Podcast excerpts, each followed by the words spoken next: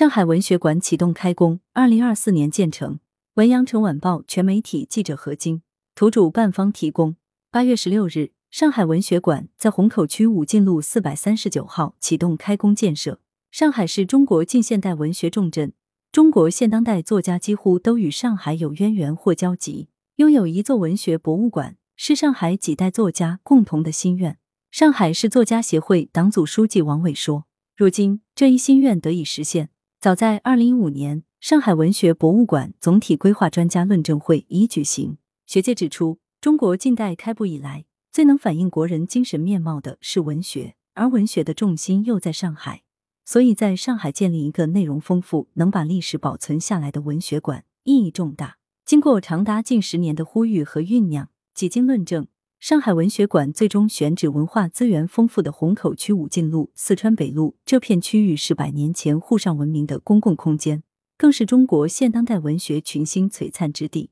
鲁迅、茅盾、郭沫若、巴金、丁玲、柔石、施哲存等大批知名作家在这里创作和生活。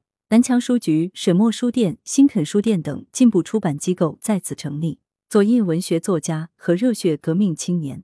都曾紧密集聚在这一方地域。鲁迅最后十年在此度过，矛盾的笔名在此诞生。这里曾掀起中国现当代文学创作的热潮，影响了中国现当代文学的发展方向。作家孙甘露在最新的长篇小说《千里江山图》里，曾将这段城市记忆巧妙的融入其中，作为一种致敬。陈千里在北四川路桥前下了电车，确定没有尾随的人，然后沿路朝北走去。这一带是他曾经常来的地方。